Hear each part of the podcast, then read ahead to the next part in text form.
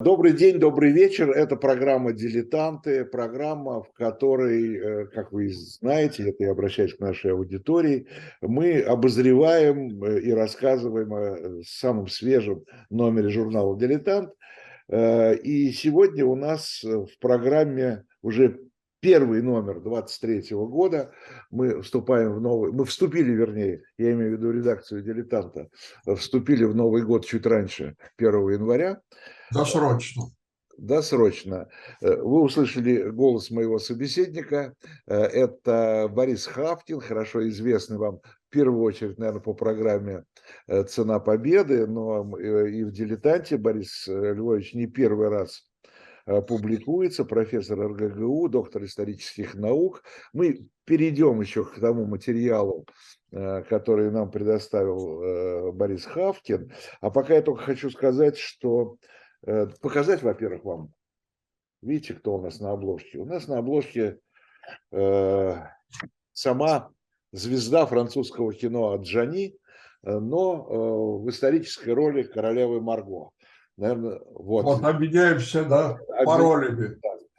Э, но я бы хотел начать вот с чего. Если вы пойдете за журналом, я обращаюсь опять же к нашим зрителям, к нашим слушателям, то вы увидите э, такое странное новшество. Во-первых, он будет у вас в целлофановом пакетике. Заклеенном. Справа внизу здесь написано 18+. Если вы думаете, это парадоксы нашего времени. Если вы думаете, что 18 плюс из-за королевы Марго, то вы ошибаетесь. 18 плюс из-за того, что у нас в номере выступает иноагент, так это теперь называется, известный писатель, литературовед, поэт, э, журналист э, Дмитрий Быков. Вот по новому закону значит, мы теперь должны выходить в таком виде 18 плюс. Почему это я вообще тоже не понимаю. Ну, в общем, как есть, так есть. Законы мы блюдем.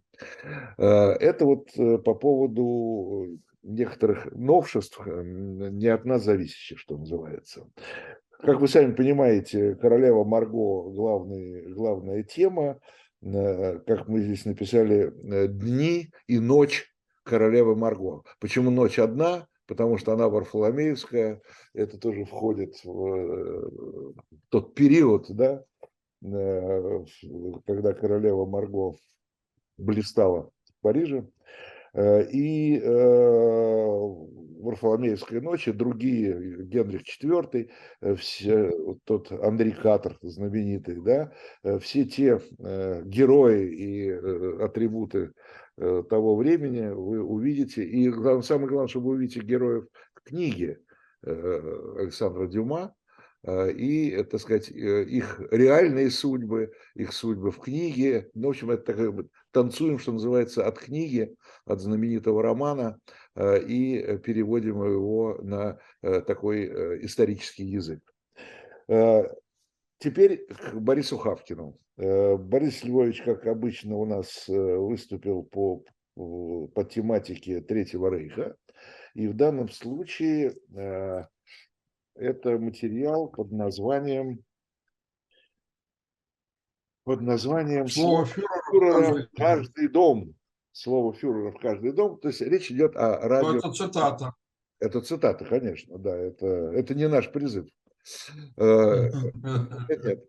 Э, э, это под, этой, под этим лозунгом, под этой цитатой, собственно говоря, и ведомство, известное ведомство Геббельса развивало вот эту вот радиопропаганду.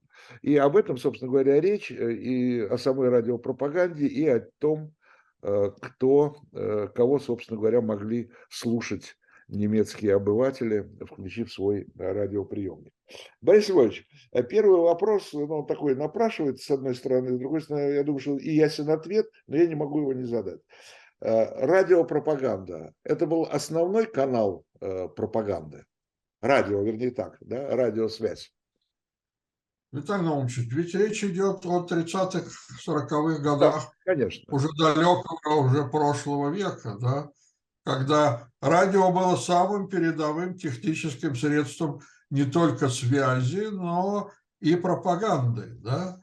Вы скажете, что в Третьем рейхе появилось телевидение, это правильно, но Да. это было э, эпизодически, это было во время Олимпиады, и в 1935-1936 годах были эти эксперименты и начало телевещания в Третьем рейхе, но массового телевидения, конечно, не было. А вот а, радио стало самым массовым, самым доступным, самым влиятельным, да я бы сказал, самым эффективным средством радиопропаганды в Германии, именно потому, что по радио можно было а, передавать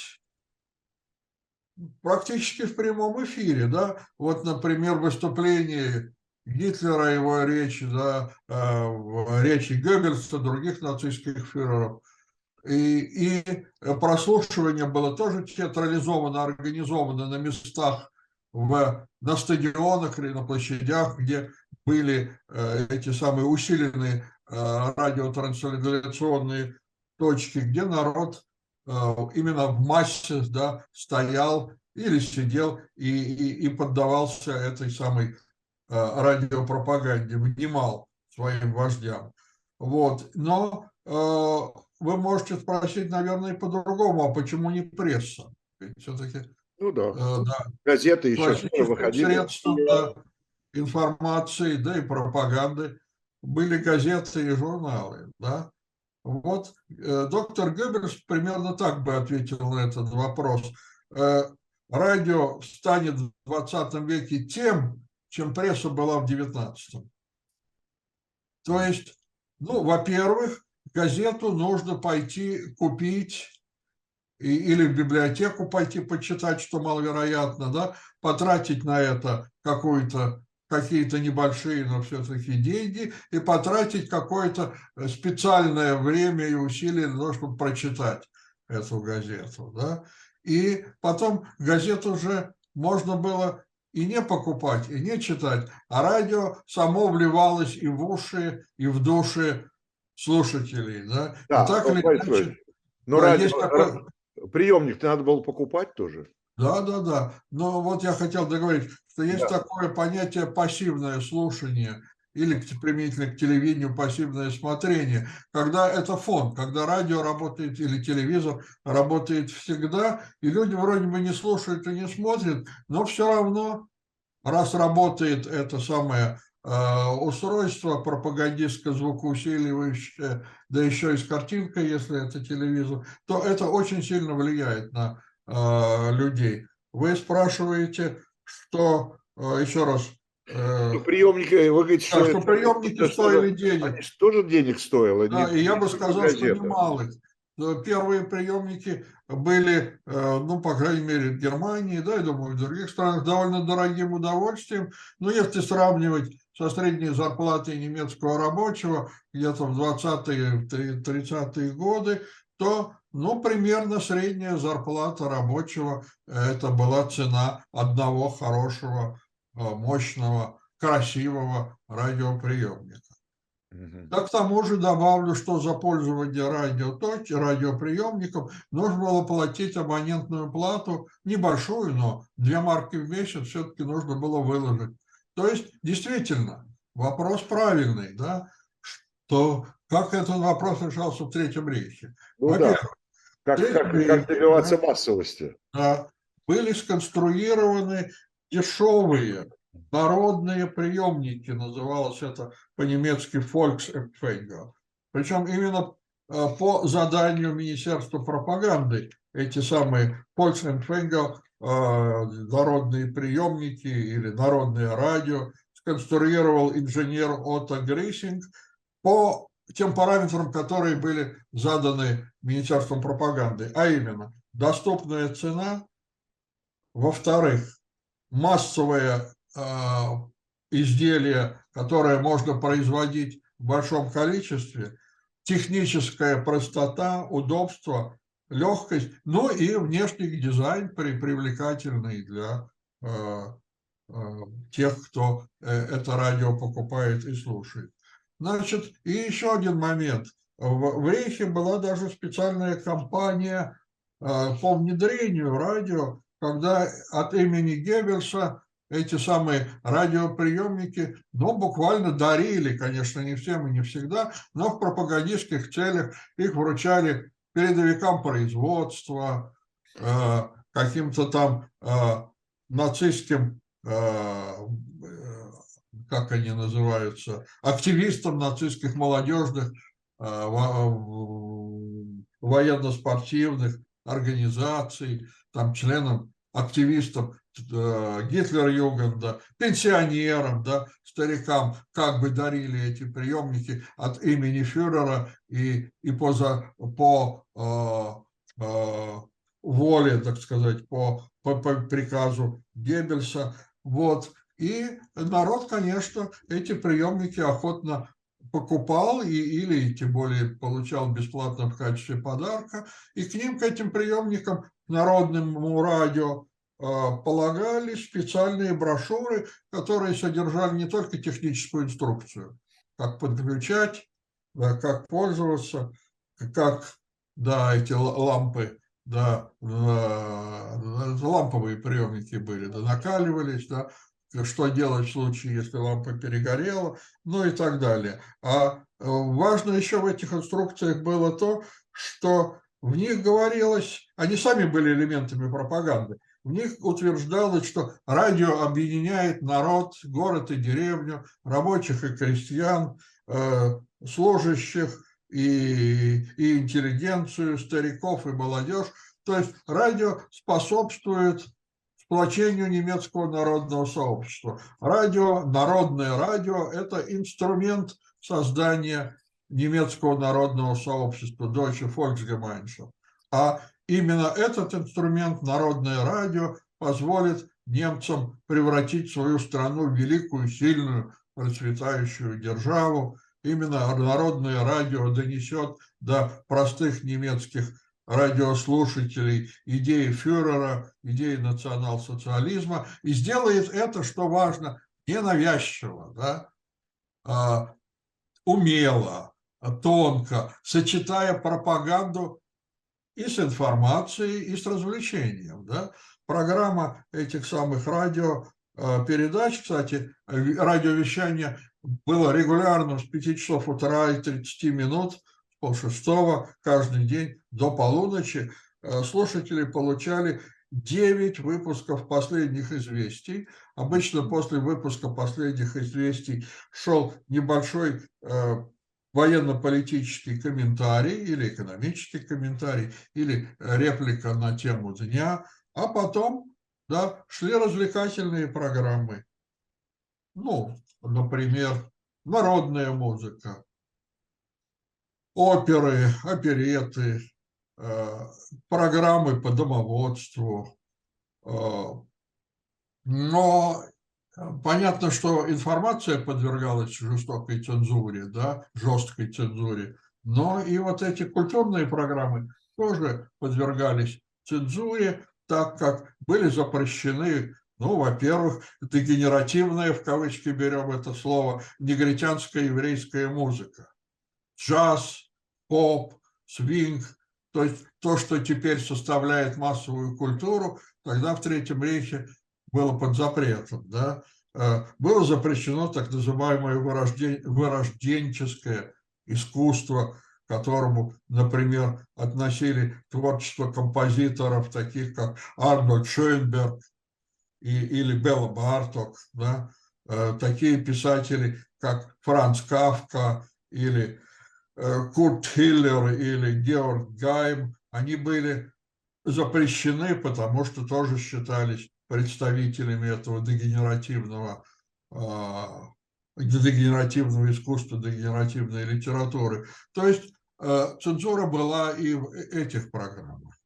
Но, тем не менее, можно было услышать хорошую народную песню, да, а, попасть, сидя у себя дома, попасть в Байера, знаменитый оперный театр, и послушать оперу Вагнера, да, и это все конечно, привлекало людей к слушанию радио, а между тем вместе с э, этим самым а, культурным контентом, извините за выражение, да, в мозги попадала и пропаганда. которая содержалась и в информации, и в комментариях.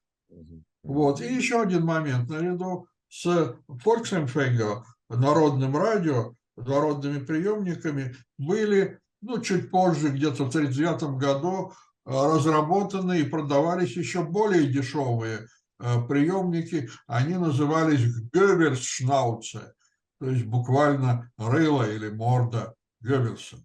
Да? Вот немецкое слово «шнауце», ну, известно в русском языке по названию порога, по породы собак, например, да, всякие там ризеншнауцеры, например, да.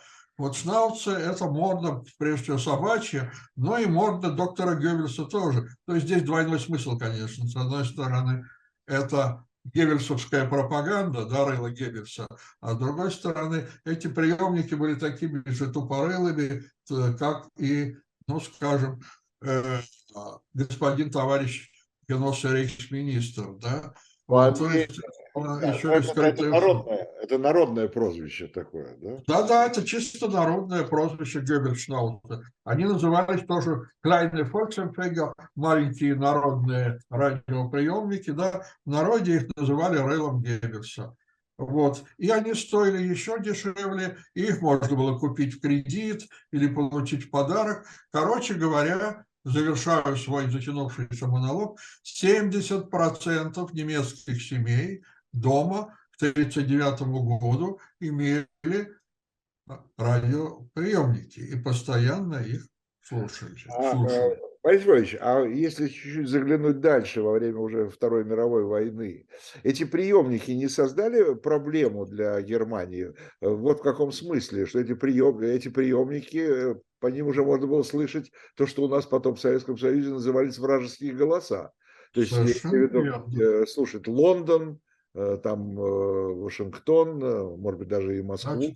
Значит, в тех старых классических дорогих радиоприемников были частоты и Лондона, и даже можно было найти радио Коминтерна, то есть Москву. Вот, я уже не говорю там о том, что весь мир можно было слушать. Но в этих народных приемниках эти частоты были э, редуцированы, да. Но эти хитрые англичане и хитрые коминтерновцы придумали э, так, что они вещали на частотах, которые были зарегистрированы в Рейхе, вот, и иногда просто вторгались в нежную ткань э, э, нацистской радиопропаганды. Кстати, этот прием был разработан в Советском Союзе вот, офицерами из управления полковника, по- позже генерала Бурцева Михаила Ивановича. Это управление спецпропаганды Главного политуправления Красной Армии. Этим занимались такие замечательные пропагандисты, в частности, как Лев Копелев, знакомый вам, да, как писатель, литературовед. Но во время войны он был черным майором, как его звали немцы, да, вот как раз специалистом по спецпропаганде. Вот, значит, в чем состоял этот прием? В, э, в эфир, на котором вещало радио Берлин, да, э, в- в- входил прямо в ткань передачи на этой волне посторонний голос, который на немецком языке обычно начинал свою, реплику словом «лüge» – ложь. И дальше в прямом эфире он опровергал буквально только, только то, что сейчас в, эфире говорил, допустим, Гитлер или Геббельс. Да? То есть это нужно было быть не только прекрасным знатоком немецкого языка, но и прекрасным полемистом, чтобы сразу по ходу ориентироваться. Значит, э, тогда э, радио Берлин сразу выключало эту, эту станцию и начиналась какая-то музыкальная запись. Да? Потом эфир восстанавливался, но эффект от речи Гитлера или Геббельса был сорван, конечно же. Это сильный прием, конечно. Да, да, он назывался Люге, ложь. Вот. И были еще одни, кстати, очень интересные способы. Мне об этом способе рассказывал один бывший радист вермахта, его уже давно нет в живых, он из Сталинграда. Вот, он сидел в своей радиомашине в Сталинграде, ну, и когда была возможность слушал вполне официальную э, ну, немецкую радиостанцию для вермахта. Вот. И э, на волне этой радиостанции вдруг раздавался стук метронома. Тик-так, тик-так, тик-так. И потом на немецком языке монотонным голосом шел текст. Jede Sekunde in Stalingrad stirbt ein deutscher Soldat. Jede Sekunde in Stalingrad stirbt ein deutscher Soldat. Stalingrad ist ein Massengrab. И дальше опять метроном. Вот. Каждую секунду в Сталинграде умирает немецкий солдат. Сталинград массовая, или братская, как он говорит, могила. Вот. То есть не, не эти самые радисты немецкие буквально с ума сходили вот от этого метронома, когда раздавался это тиканье метронома, они сразу спешили выключить свои станции. Вот. И, и это был очень сильный пропагандистский эффект. Ну, да. Вот. Ну, еще бы, бы было там, допустим, антифашистское радио Национального комитета «Свободная Германия», да, тоже часто в прямом эфире, хотя иногда были записаны эти выступления немецких антифашистов на граммофонные пластинки. А вот, то, что, а вот то, что, ну, то, что мы видели, во всяком случае, в фильмах, да, я не знаю, насколько это было в реальности, вот это радио или громкоговорители на передовой. Да-да-да, это называлось МГУ, и только не путайте с Московским государственным университетом, да. Это называлось э, МММ, э, громкоговорящая установка ММ. Были ПГУ, это переносная АМ, это или, или магистральная, но забыл, извините, вот бывает, выпадает из памяти. Там вспомню, скажу. Да? Мощная, ну, конечно, мощная громкоговорящая установка. Да, это когда товарищ тот же Вальтер Ульбрихт, да, или товарищ Вильгельм Пик, и, и, или товарищ граф Айнзидель, да, сидел в окопе на передовой с этим самым звуковосилителем, и провод тянулся к машине, э, то есть с микрофоном, и провод тянулся к радиомашине, на которой, в которой была усилительная установка. Вот, ну, на несколько, может быть, ну, километров. Вот, и, и шла прямая, прямая радиопередача с фронта, типа, э, уже конкретно, да, и там я такой-то, такой-то, да, вот Айнзидель очень очень часто выступал в этом качестве. У меня даже сохранились, они есть. А, если вам интересно, я могу их прислать, но они по-немецки. Эти тексты его выступлений. Он прям так начинал. Я лейтенант граф Айнзейдель из такой-то эскадрильи э, э, Люфтваффе, попал в советский плен, тогда-то, тогда-то. Вот, и, и со мной прекрасно обращаются, Э, я призываю немецких солдат и, в частности, моих э, товарищей по, по, по, по Якгешвада Удет, по эскадрилью Удет, даваться в советский плен и переходить на сторону Национального комитета «Свободная Германия», потому что мы, немецкие антифашисты, вместе с доблестной Красной Армией ведем борьбу и так далее, и так далее. Вот, то есть, когда это уже личное обращение, когда бывшие перебежчики это тоже был такой прием, да, которые перебегали на сторону Красной Армии, через несколько дней выходили в эфир и называли себя, и называли имена своих товарищей, да, вот, и призывали их сдаваться в плен. Это иногда, ну, после Сталинграда, конечно, да, приводило к тому, что немцы сдавались чуть ли не целыми ротами. Один был случай даже во главе с офицером. Да. Это мы сейчас уже перешли. Так, к другой теме, но это был ответ, да. Это как ответ, как ответ Германии. А, да. а, сами, а сам Третий Рейх, да, сам Геббельс, э, они э, для своих солдат и да. контрпропаганда тоже были на передовой, да? Свои. Да, конечно, да, в Вермахте, Виталий Наумович, были еще, кстати, до войны весной 1939 года созданы роты пропаганды. Они даже назывались войсками пропаганды. Пропаганда Труппен очень Wehrmacht. Да? Значит, э, эти роты пропаганды как раз для этого и служили, чтобы вести пропаганду прежде всего на фронте среди немецких солдат, но и среди населения тех стран, где э, действовал вермахт. Значит, я могу вам сказать, что э, этих рот больше всего было, как нетрудно догадаться, во время войны на Советско-Германском фронте. Максимум их было 33 роты, то есть, ну, более, э, ну, в каждой роте там было, ну, более 100 солдат, то есть это довольно мощные технически оборудованные э, э, пропагандистские единицы. Значит, в роте были группы радиовещания, были кино- и фотооператоры, были пишущие корреспонденты, были лекторы нацистские, да, которые, значит, солдатам, ну, естественно, не на передовой, а, а в тылу, да, внушали догмы национал-социализма, и была киноустановка. И, кстати, это очень интересно отметить, что, естественно, там крутили Deutsche Wochenschau, вот эту самую хронику военную, да, но после Deutsche Wochenschau показывали прекрасные, мирные, красивые немецкие фильмы. Вот.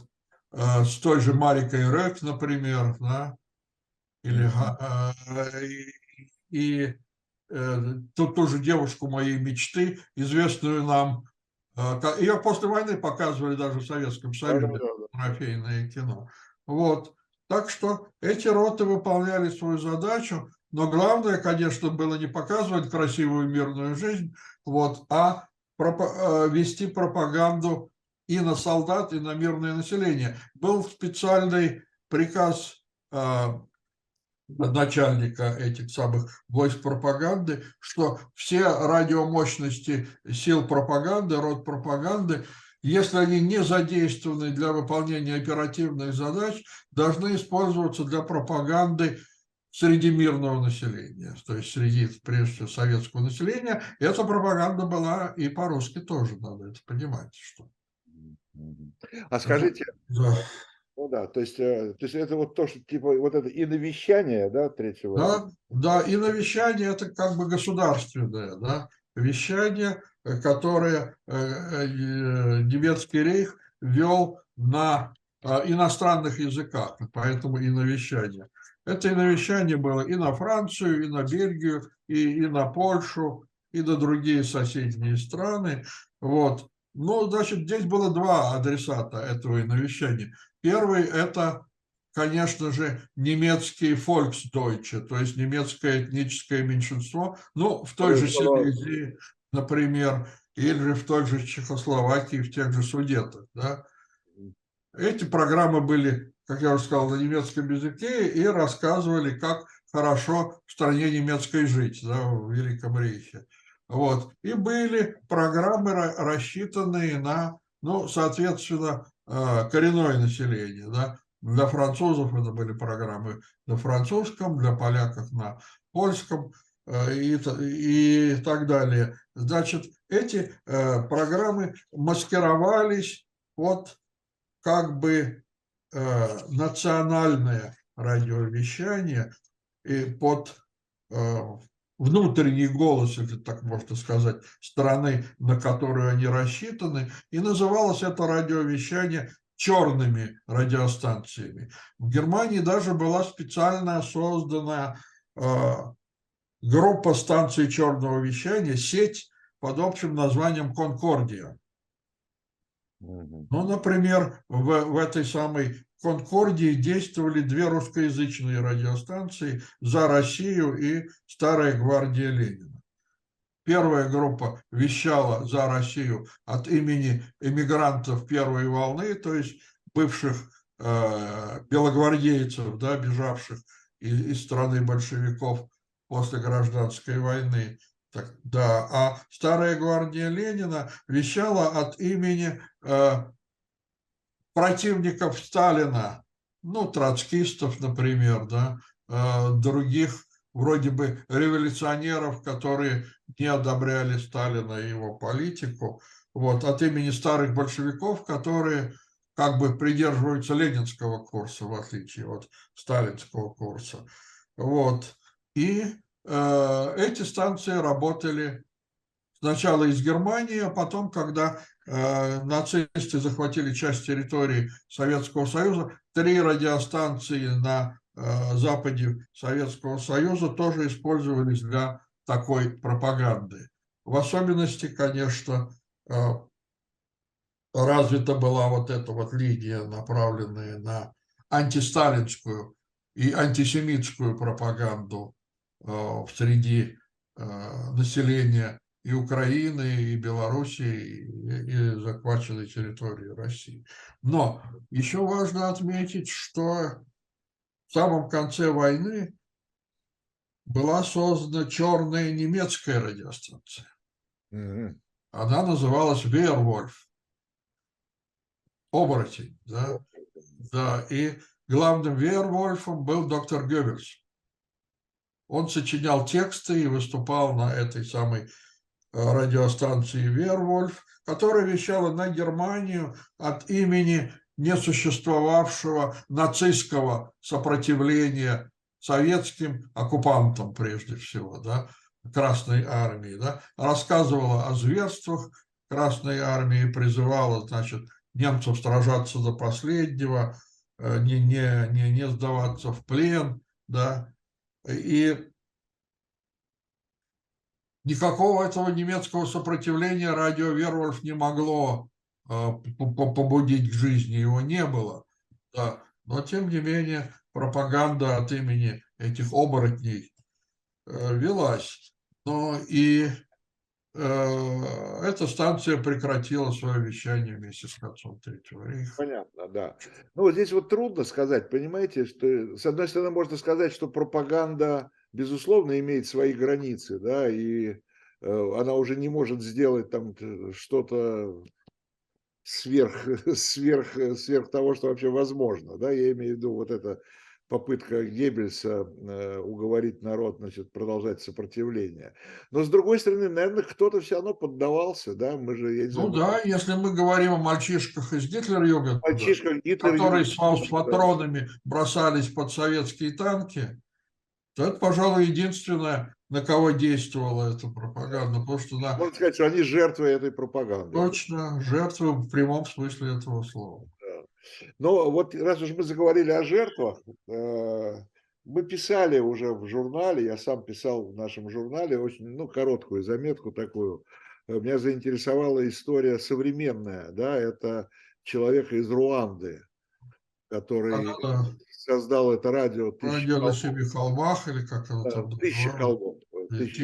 А, извините, если Да-да. да. На семи Да. холмах это другая российская Ну, станция. хорошая, Извините, да, я ее не слушал. Вот, и не хотел обидеть, и не хочу с ней судиться. Ну, холмы, холмы, да. Да. Э, Вот. Но э, Рим тоже же на семи холмах, правильно? ну да. Москва здесь не виновата. Короче говоря, э, и э, вот в Га- его поймали сейчас, и вот в Гааге, там вот этот знаменитый геноцид руандийский, в Гааге собираются судить, э, и даже высчитали количество жертв этой Этой пропаганды. пропаганды, да. Да. Я не знаю, как это было сделано, но по какой-то технологии они, там я сейчас не помню точно цифру, она большая. Жертв этой пропаганды, да, значит, посчитали. Это современная история, но она как бы э, имеет э, отклик или наоборот, э, историч... история имеет отклик в сего- сегодняшнем дне. Я имею в виду, я сейчас, значит, это знаменитого Ханса Фрича, да, его судьбу. Да, А, могу рассказать об этой судьбе, Да, пожалуйста. обязательно расскажите, да, и самое главное, почему все-таки он был оправдан, в э, в отличие, значит, от этого руандийского Ну товарища. да, Э, он был он и, был и оправдан. и потом уже сам себе испортил всю интригу, получил 9 лет тюрьмы. Ну да, Вот. да, да, да. Но факт остается фактом. На большом главном Нюрнбергском процессе, где доктор Фричи должен был, ну, как бы заменить Геббельса, покончившего жизнь самоубийством, да, значит, э, доктор Фричи, Ханс Фричи был оправдан. Кто это такой? Давайте объясним нашим Да, слушателям. Хотя в журнале «Дилетант», который они обязательно прочитают, если они откроют эту обложку, вот, да, вот, об, об этом говорится. Значит, Ханс Фриче был начальником управления радиовещания э, министерства доктора, министерства народного просвещения и пропаганды, да, то есть министерство Геббельса. Вот. Э, и он был действительно, видимо, таким талантливым журналистом. Вот. И он вел еженедельные передачи, которые назывались «Говорит Ханс Фриче». И в отличие от ну, такой а, а, а, орущей, самозаводящейся манеры произнесения речей тем же Гитлером и Геббельсом, а им подражали почти все ораторы Третьего рейха. Фейчик говорил спокойно, аргументированно, никогда не повышал голос. И даже эта манера его выступления располагала немцев слушать его передачи. Значит, о чем говорил Ханс Фричи в своих еженедельных программах?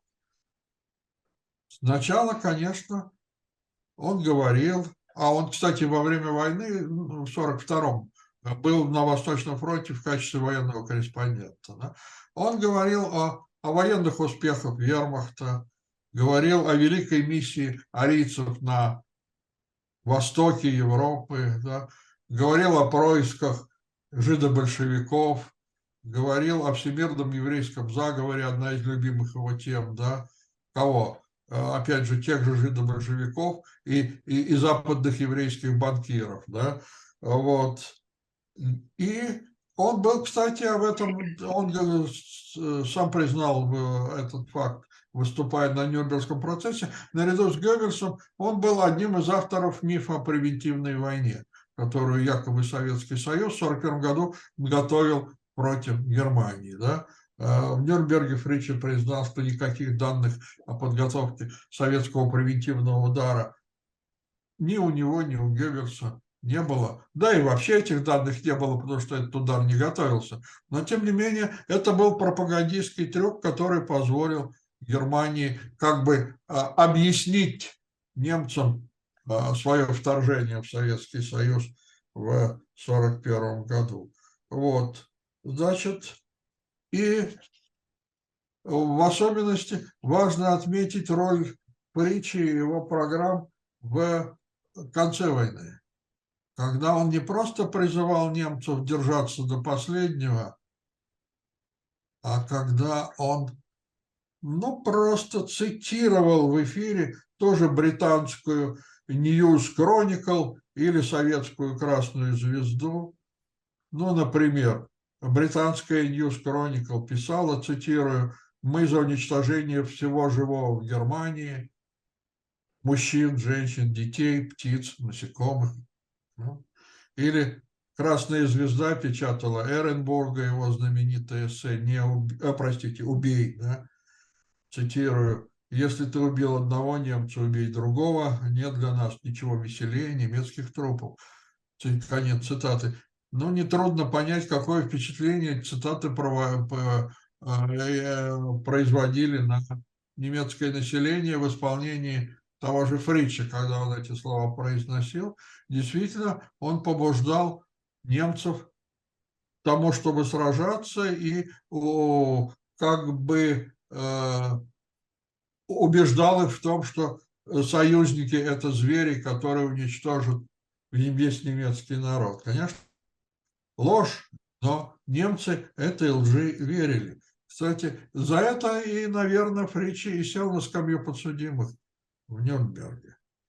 Вот. Но надо еще отметить, что он сдался в плен 30 апреля 1945 э, года, когда Гитлер совершил самоубийство в своем фюрер-бункере, да, и когда Красная Армия штурмовала Рейхстаг, в этот э, день да, Фрича в Берлине сдался советским войскам и был доставлен, кстати, в штаб маршала Жукова. Да? Жуков пишет об этом в своей знаменитой книге «Воспоминания и размышления». Я процитирую, если позволите. «Мне сообщили, – пишет Жуков, – что сдавшийся в плен заместитель министра пропаганды доктор Фрича предложил выступить по радио с обращением к немецким войскам берлинского гарнизона о прекращении всякого сопротивления. Чтобы всемерно ускорить окончание борьбы, мы согласились предоставить ему радиостанцию. После выступления по радио Фричи был доставлен ко мне. Как известно, продолжает Жуков, Фричи был одним из наиболее близких Гитлеру, Геббельсу и Борману людей. Конец цитаты. Ну, в тот же день, 2 мая, Фриче пришлось принять участие в опознании трупов Геббельса и его жены. На следующий день Фричи был отправлен в Москву и вновь доставлен в Германию в ноябре 1945 года, когда Фричи оказался на скамье подсудимых в Нюрнберге. Всего в Нюрнберге было два таких человека, которых судили за пропаганду. Это был издатель Дерштюрмер Юлиус Штрайхер, которого судили и повесили за антисемитизм. Да? И второй был Ханс Фричен, который был привлечен тоже к ответственности за распространение нацистской пропаганды. Однако защитник Фрича, доктор Хайнц Фриц, сумел убедить суд, что Фричи будто бы случайно попал на скамью подсудимых, что вот так как Геббельс был мертв, то Фричи и, и, и сел на место Геббельса на эту скамью подсудимых, да, что якобы Фричи не играл э, значительной роли в нацистской Германии, и что он был чуть ли не просто рядовым журналистом, который не оказывал влияния на содержание и политическое направление информации. Вот. И, значит, как ни странно, эта вот линия защиты оказалась эффективной, тем более, что Фрича сам в последнем слове признал свою вину. Он сказал следующее, цитирую, «Если бы я в моем радиовещании занимался пропагандой, которую мне ставят в вину, если бы я пропагандировал учение о расе господ, ненависть по отношению к отдельным народам, призывал бы к агрессивной войне, насилию, убийству, бесчеловечности. Если бы я делал все это, то германский народ отвернулся бы от меня и отверг бы систему, в пользу которой я выступал. Ну, видите, чистейшая демагогия, да? Вот. И дальше его главный аргумент. Мое несчастье было в том, что я сам верил в то, что я говорю. Да? Я верил заверениям Гитлера, о его честном стремлении к миру. Я верил, что все официальные германские опровержения иностранных сообщений о немерзких зверствах – это правда. Моей верой я укреплял веру немецкого народа в честность германского государственного руководства. Вот в этом-то и заключается моя вина. Конец цитаты из Фрича. Ну и вот так получилось, что суд оправдал Фрича и высказал но тем самым свою позицию, с которой был не согласен советский судья Иона Никитченко, да, который сформулировал особое мнение и в отношении Фричи, и в отношении других оправданных в Нюрнберге, да, и э, доказывал, что Фричи виновен и должен быть осужден. Да, я говорю о позиции особого мнения Никитченко.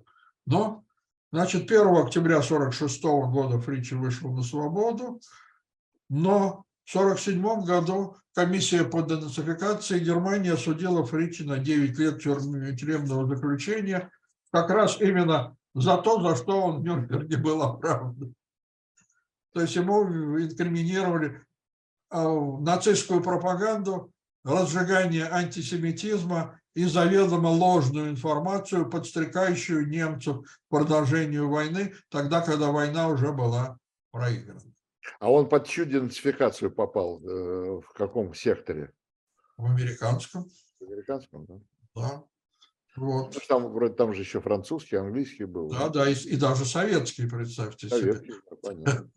Ну вот, значит, он был осужден комиссией по денацификации на 9 лет, но Суд гуманный американский. Да, в 50-м году по состоянию здоровья Фричи был освобожден. Он был болен, у него был рак. И, значит, в 53 году в Кельне Фричи умер. Он был, умер первым из нюрнбергцев, кому повезло избежать виселицы. Вот такая позорная судьба этого человека. Но я хочу добавить еще один момент, касающийся Фричи. По-моему, это важно сказать, что ведь не Фриче настраивал каждый немецкий Volksempfänger раз в неделю на волну э, радиопередачи говорит Ханс Фриче. Да? Это делали немецкие обыватели сознательно и добровольно. Они сознательно и добровольно вливали в себе в уши и мозги очередную порцию нацистской пропаганды. Этот допинг был им необходим. Следовательно, ну, вину доктора Фрича ну, нужно поделить на его радиос вместе на, поделить на сколько? Да? На 60 миллионов да, радиослушателей, по крайней мере, да, э, в Третьего рейха, да, на его аудиторию. Так что здесь То есть позиция... Пропаганда, пропаганда становится таким наркотиком. Да, да, именно так. Пропаганда – это страшный наркотик. И это тем самым страшная сила. Потому что люди привыкают к пропаганде, принимают ее за правду и не могут уже без этой пропаганды жить. Вот. Чтобы, так сказать, э, распропагандировать образованную да, просвещенную германскую нацию, э, нацистам понадобилось 12 лет тотальной пропаганды. Да? И главным средством этой пропаганды было именно радио, как мы сегодня говорим. Но если бы немцы не хотели это радио слушать, никто же бы не мог их заставить это.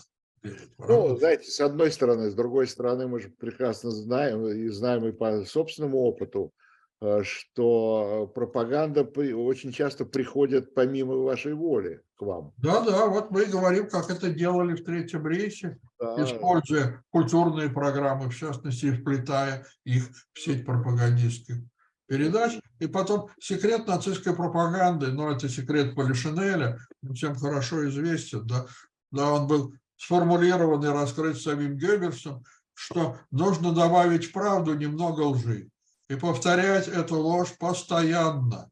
И народ в эту ложь поверит. Потому что чем более массовая эта ложь, тем чем, чем проще в нее поверить. И потом других источников информации у немцев не было. Мы сейчас не говорим о Лондоне, о радио BBC или о радио Коминтерн. За слушание этих вражеских голосов Рейхе полагалось ведь заключение в концлагерь. Да? Это не, не, все так, не все так просто. Да?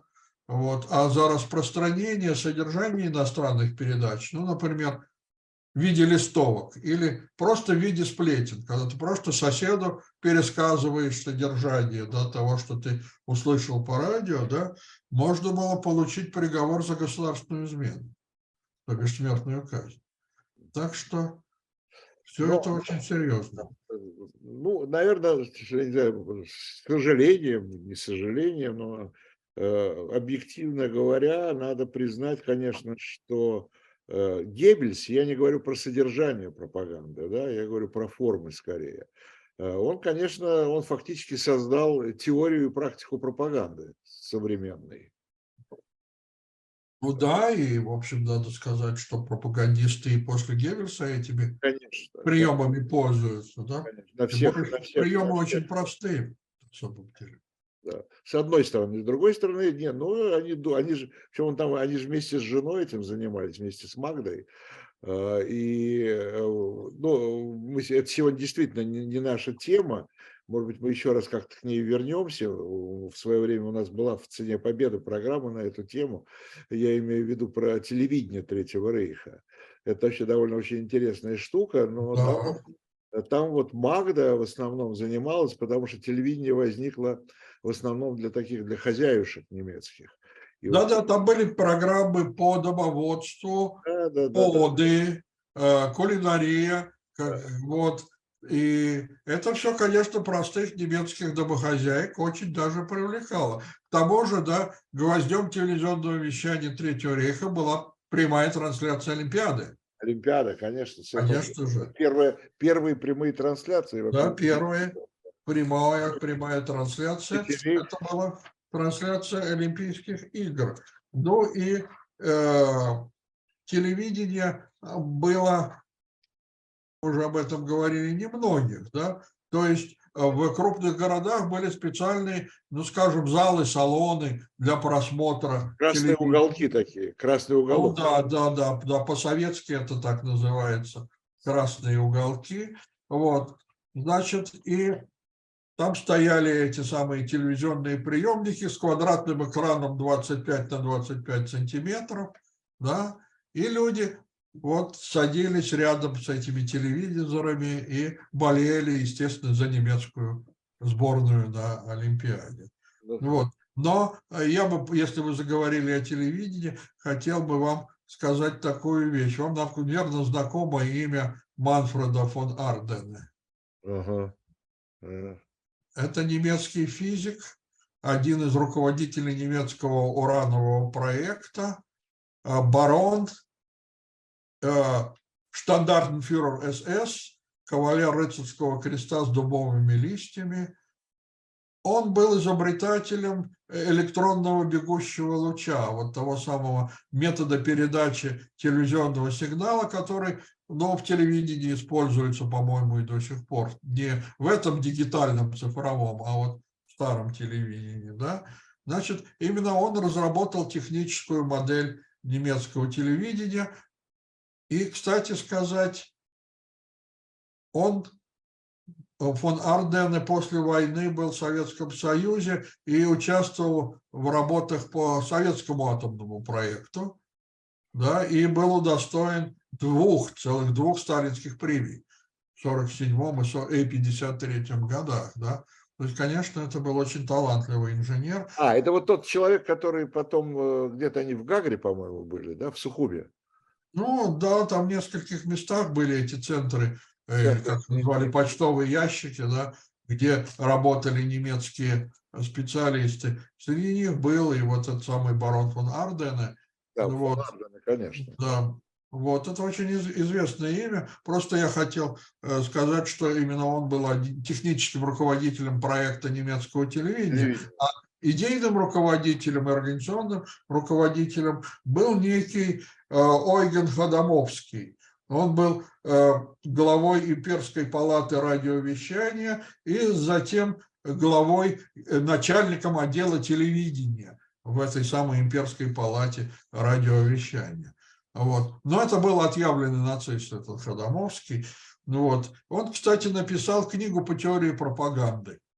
Книга называлась «Пропаганда и национальная держава». Вот он писал, что пропаганда и дифференцированное применение силы должны дополнять друг друга в особо продуманной форме. Они, то есть пропаганда и применение силы, не являются абсолютными противоположностями. Применение силы может быть частью пропаганды, а пропаганда частью применения силы. Да? Замечательная форма. Да. Вот. Ну, слушайте, люди этим занимались, да, эти, А, это все, вот. это не шуточки, как у нас говорят.